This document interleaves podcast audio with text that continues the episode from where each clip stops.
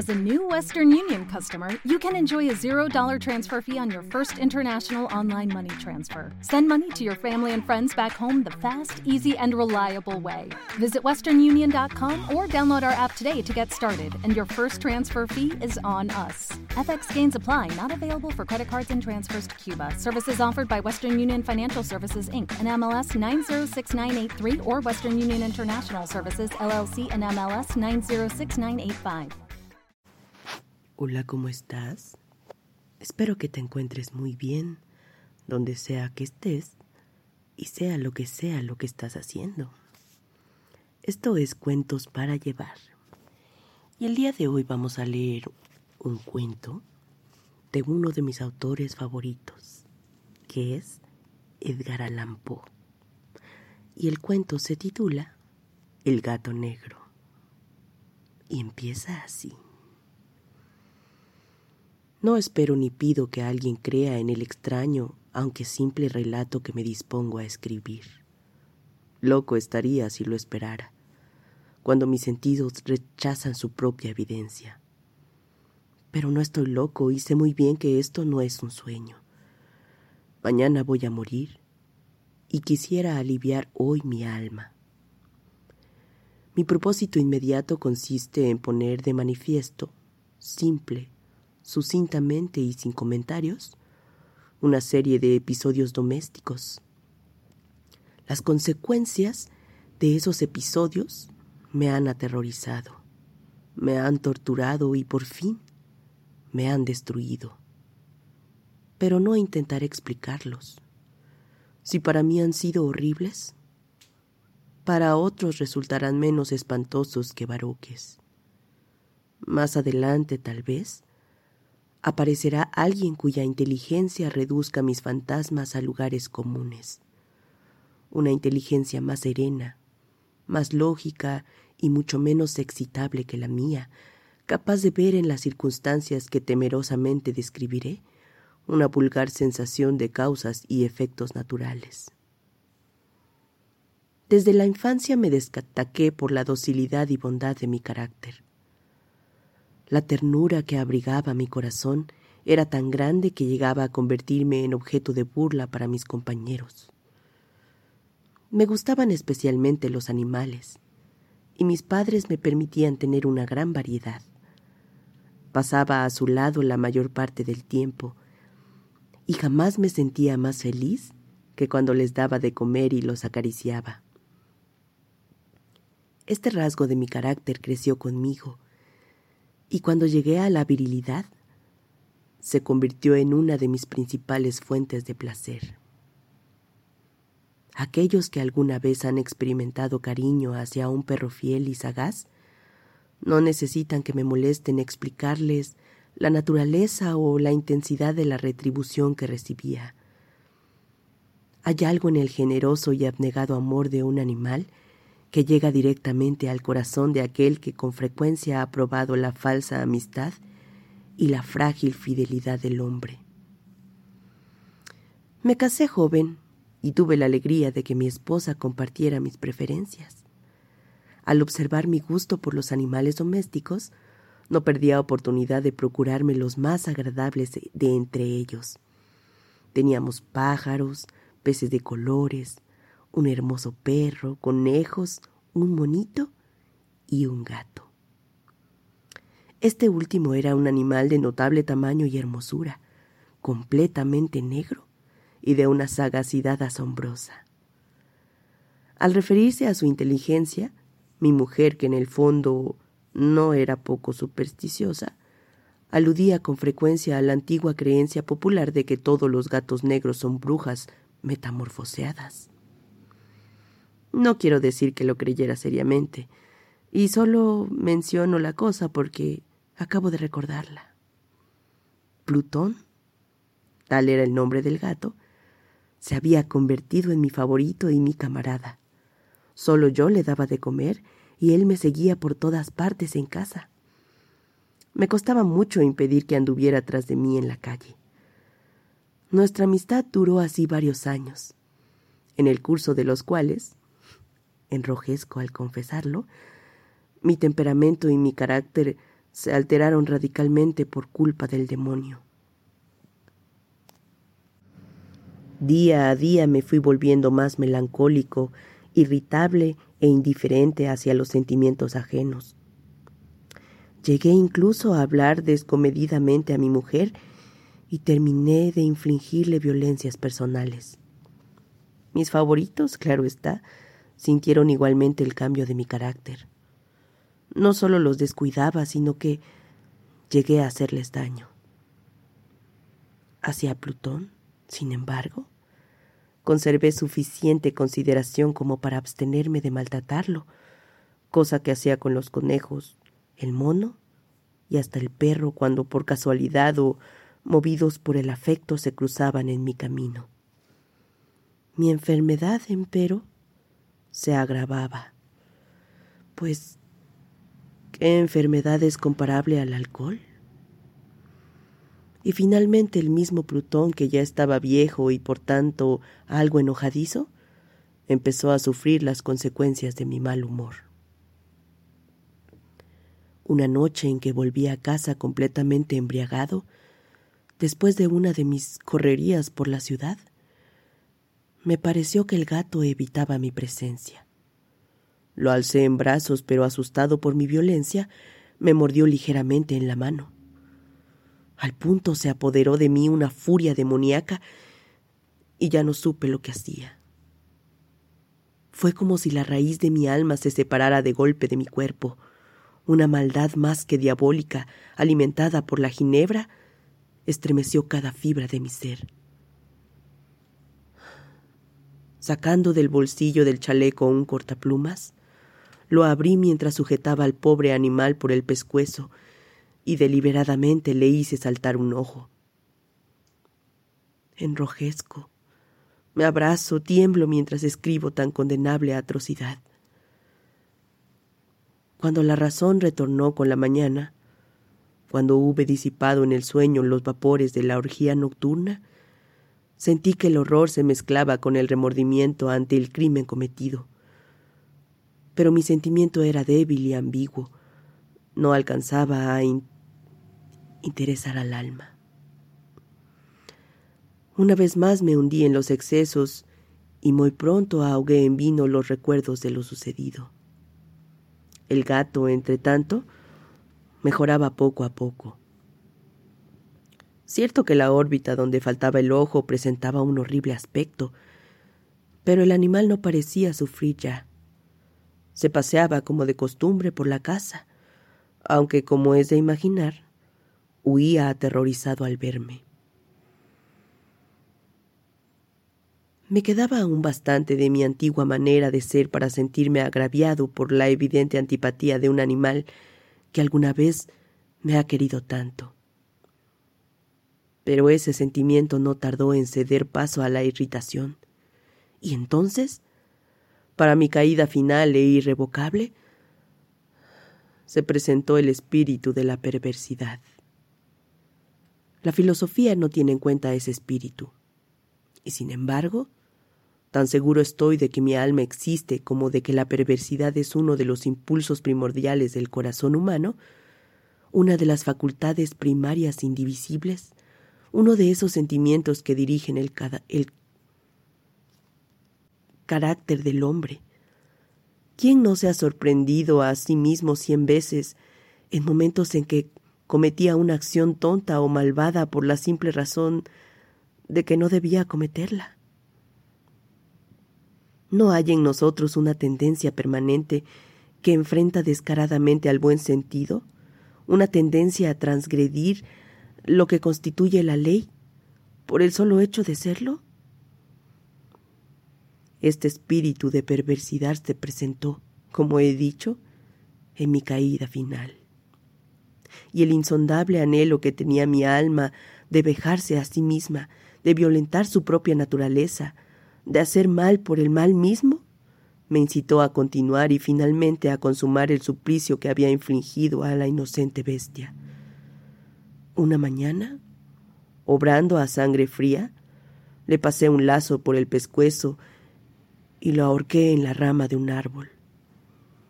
Lo ahorqué mientras las lágrimas manaban de mis ojos y el más amargo remordimiento me apretaba el corazón. Lo ahorqué porque recordaba que me había querido y porque estaba seguro de que no me había dado motivo para matarlo. Lo ahorqué porque sabía que al hacerlo cometía un pecado, un pecado mortal que comprometería mi alma hasta llevarla, si ello fuera posible, más allá del alcance de la infinita misericordia del Dios más misericordioso y más terrible. La noche de aquel mismo día en que cometí tan cruel acción, me despertaron gritos de ¡Incendio! Las cortinas de mi cama eran una llama viva y toda la casa estaba ardiendo. Con gran dificultad pudimos escapar de la conflagración, mi mujer, un sirviente y yo. Todo quedó destruido. Mis bienes terrenales se perdieron y desde ese momento tuve que resignarme a la desesperanza. No incurriré en la debilidad de establecer una relación de causa y efecto entre el desastre y mi criminal acción pero estoy detallando una cadena de hechos y no quiero dejar ningún eslabón incompleto. Al día siguiente del incendio acudí a visitar las ruinas. Salvo una, las paredes se habían desplomado. La que quedaba en pie era un tabique divisorio de poco espesor, situado en el centro de la casa y contra el cual se apoyaba antes la cabecera de mi lecho. El enlucido había quedado a salvo de la acción del fuego, cosa que atribuía a su reciente aplicación. Una densa muchedumbre habíase reunido frente a la pared y varias personas parecían caminar parte de la misma con gran atención y detalle. Las palabras extraño, curioso y otras similares excitaron mi curiosidad. Al aproximarme, vi que en la blanca superficie, grabada como un bajo relieve, aparecía la imagen de un gigantesco gato. El contorno tenía la nitidez verdaderamente maravillosa. Había una soga alrededor del pescuezo del animal. Al descubrir esta aparición, ya que no podía considerarla otra cosa, me sentí dominado por el asombro y el terror pero la reflexión vino luego en mi ayuda. Recordé que había ahorcado al gato en un jardín contiguo a la casa. Al producirse la alarma de incendio, la multitud había invadido inmediatamente el jardín.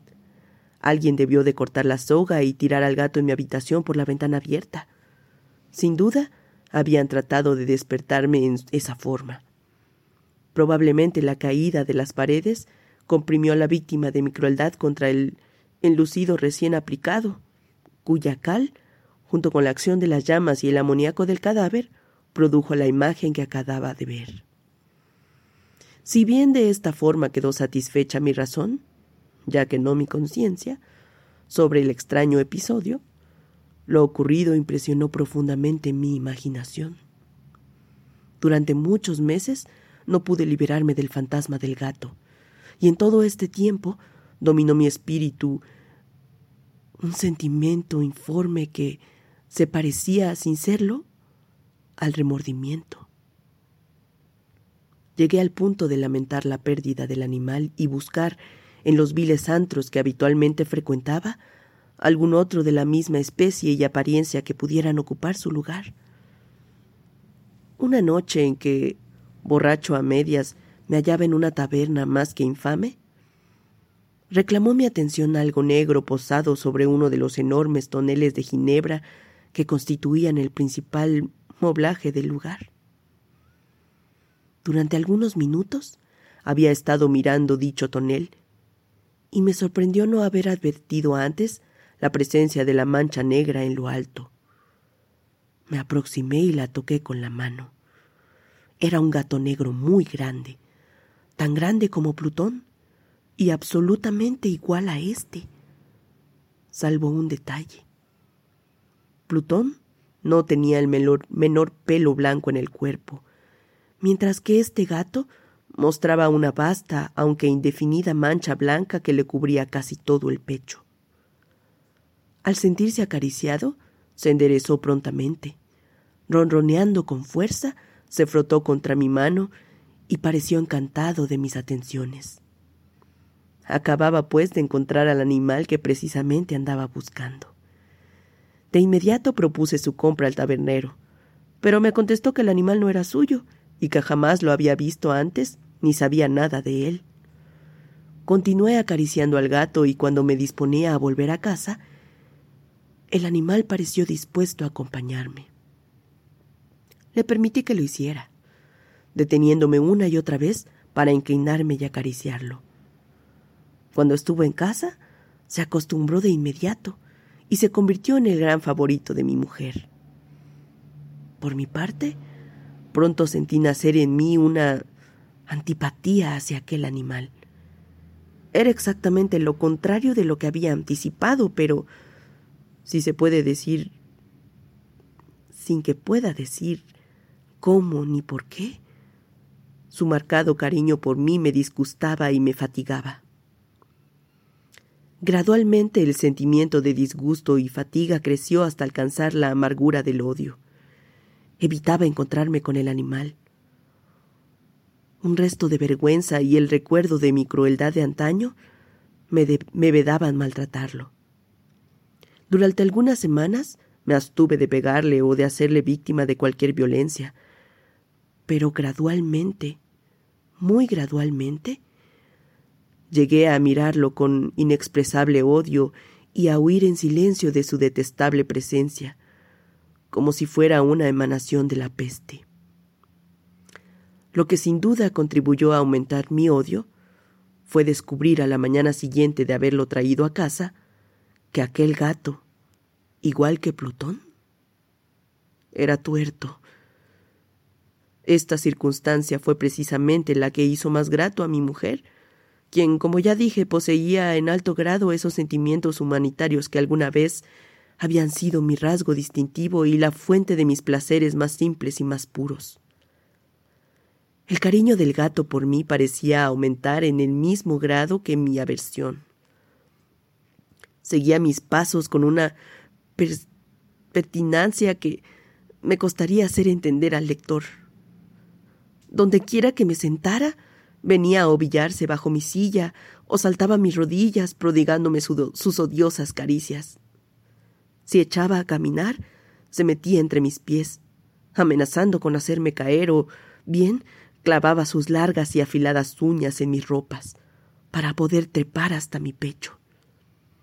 En esos momentos, aunque ansiaba aniquilarlo de un solo golpe, me sentía paralizado por el recuerdo de mi primer crimen. Pero sobre todo, quiero confesarlo ahora mismo, por un espantoso temor al animal. Aquel temor no era precisamente miedo de un mal físico, y sin embargo me sería imposible definirlo de otra manera. Me siento casi avergonzado de reconocer, si aún en esta celda de criminales me siento casi avergonzado de reconocer que el terror, el espanto que aquel animal me inspiraba, era intensificado por una de las más insensatas quimeras que sería dado concebir. Más de una vez mi mujer me había llamado la atención sobre la forma de la mancha blanca de la cual ya, me ya he hablado, y que constituía la única diferencia entre el extraño animal y el que yo había matado. El lector, bueno, el escucha, recordará que esta mancha, aunque grande, me había aparecido al principio de forma indefinida. Pero gradualmente de manera tan imperceptible que mi razón luchó durante largo tiempo por rechazarla como algo que era fantástico, la mancha fue asumiendo un contorno de rigurosa precisión. Representaba ahora algo que me estremezco al nombrar, y por ello odiaba, temía y hubiera querido librarme del monstruo si hubiese sido capaz de atreverme. Representaba, digo, la imagen de una cosa atroz, siniestra, la imagen del patíbulo. Oh, lúgubre y terrible máquina del horror y del crimen, de la agonía y de la muerte. Me sentí entonces más miserable que todas las miserias humanas. Pensar que en una bestia cuyo semejante había yo destruido desdeñosamente, una bestia era capaz de producir tan insoportable angustia en un hombre creado a imagen y semejanza de Dios. Ay, ni de día ni de noche pude ya gozar de la bendición del reposo. De día, aquella criatura no me dejaba un instante solo. De noche, despertaba hora a hora de los más horrorosos sueños, para sentirme el ardiente aliento de la cosa en mi rostro y su mi terrible peso, pesadilla encarnada de la que no me era posible desprenderme, apoyado eternamente sobre mi corazón. Bajo el agobio de tormentos semejantes, sucumbió en mí lo poco que me quedaba de bueno. Solo los malos pensamientos disfrutaban ya de mi intimidad, los más tenebrosos, los más perversos pensamientos. La melancolía habitual de mi humor creció hasta convertirse en aborrecimiento de todo lo que me rodeaba y de la entera humanidad.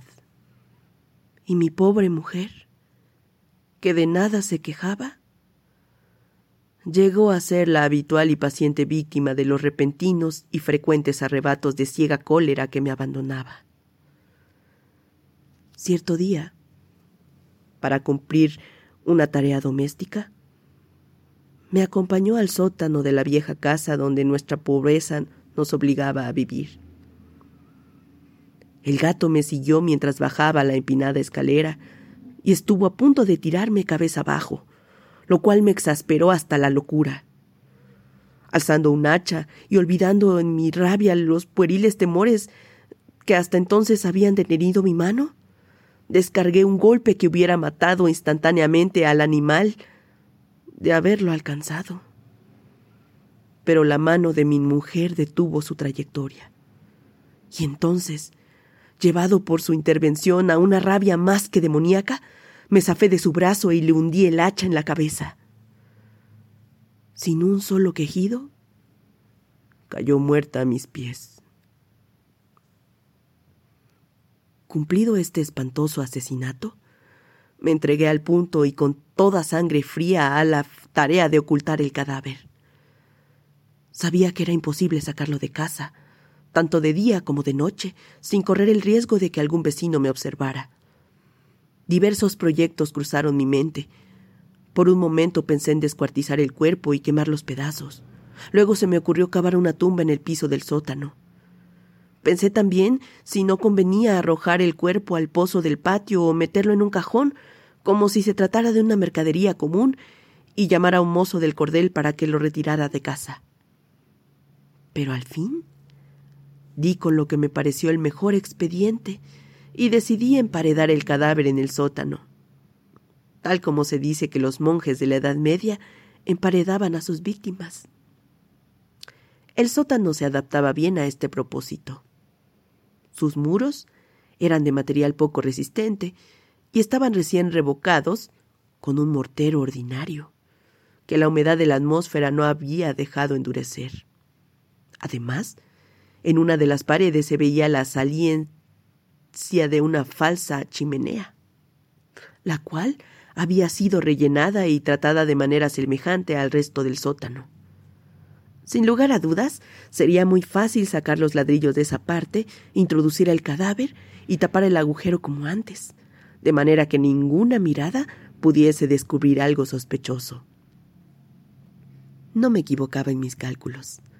Fácilmente saqué los ladrillos con ayuda de una palanca y luego coloqué cuidadosamente el cuerpo contra la pared interna.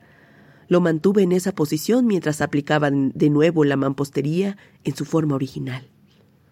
Después de procurarme amargaza, arena y cerda, preparé un enlucido que no se distinguía del anterior y revoqué cuidadosamente el nuevo enladrillado.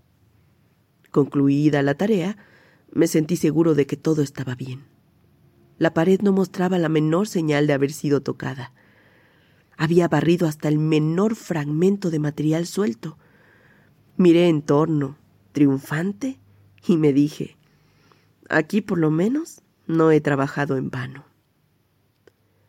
Mi paso siguiente consistió en buscar a la bestia causante de tanta desgracia. pues al final me había decidido matarla. Sí, si en aquel momento el gato hubiera surgido ante mí, su destino habría quedado sellado. Pero por lo visto el astuto animal, alarmado por la violencia de mi primer acceso de cólera, se cuidaba de aparecer mientras no cambiara mi humor. Imposible describir o imaginar el profundo, el maravilloso alivio que la ausencia de la detestada criatura trajo a mi pecho.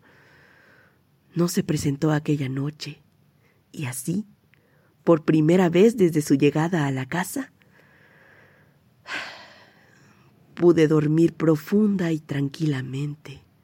Sí, pude dormir, aún con el peso del crimen sobre mi alma.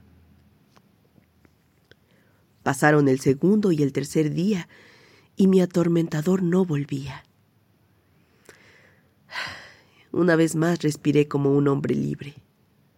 Aterrado, el monstruo había huido de casa para siempre. Ya no volvería a contemplarlo. Gozaba de una suprema felicidad y la culpa de mi negra acción me preocupaba muy poco. Se practicaron algunas averiguaciones, a los que no me costó mucho responder. Incluso hubo una requisición en la casa, pero naturalmente no se descubrió nada. Mi tranquilidad futura me parecía asegurada. Al cuarto día del asesinato, un grupo de policías se presentó inesperadamente y procedió a una nueva y rigurosa inspección. Convencido de que mi escondrijo era impenetrable, no sentí la más leve inquietud. Los oficiales me pidieron que los acompañara en su examen. No dejaron hueco ni rincón sin revisar. Al final, por tercera o cuarta vez, bajaron al sótano. Lo seguí sin que me temblara ni un solo músculo. Mi corazón latía tranquilamente, como el de aquel que duerme en la inocencia. Me paseé de un lado al otro del sótano. Había cruzado los brazos sobre el pecho y andaba tranquilamente de aquí para allá. Los policías estaban completamente satisfechos y se disponían a marcharse. La alegría de mi corazón era demasiada para reprimirla. Ardía en deseos de decirles, por lo menos, una palabra como prueba de triunfo y confirmar doblemente mi inocencia. Caballeros, dije por fin cuando el grupo subía la escalera. Me alegro mucho de haber disipado sus sospechas. Les deseo felicidad y un poco más de cortesía. Dicho sea de paso, caballeros, esta casa está muy bien construida. En mi frenético deseo de decir alguna cosa con naturalidad, casi no me daba cuenta de mis palabras. Repito que es una casa de excelente construcción. Estas paredes ¿Ya se marchan ustedes, caballeros? Estas paredes tienen una gran solidez. Y entonces, arrastrado por mis propias bravatas, golpeé fuertemente con el bastón que llevaba en la mano sobre la pared del enladrillado tras del cual se hallaba el cadáver de la esposa de mi corazón. Que Dios me proteja y me libre de las garras del archidemonio. Apenas había cesado el eco de mis golpes cuando una voz respondió desde dentro de la tumba. Un quejido, sordo y entrecortado al comienzo, semejante al sollozar de un niño, que luego creció rápidamente hasta convertirse en un largo, agudo y continuo alarido, anormal, como inhumano, un aullido, un clamor de lamentación, mitad de horror, mitad de triunfo, como sólo puede haber brotado en el infierno de la garganta de los condenados en su agonía y de los demonios exultantes en la condenación. Hablar de lo que pensé en ese momento sería locura. Presa de vértigo, fui tambaleándome hasta la pared opuesta. Por un instante el grupo de hombres de la escalera quedó paralizado por el terror. Y luego, una docena de robustos brazos atacaron la pared que cayó de una pieza. El cadáver, ya muy corrompido y manchado de sangre coagulada, apareció de pie ante los ojos de los espectadores. sobre su cabeza, con la roja boca abierta y el único ojo como de fuego, estaba agazapada la horrible bestia cuya astucia me había inducido al asesinato y cuya voz de la tora me entregaba al verdugo. Había emparedado al monstruo en la tumba.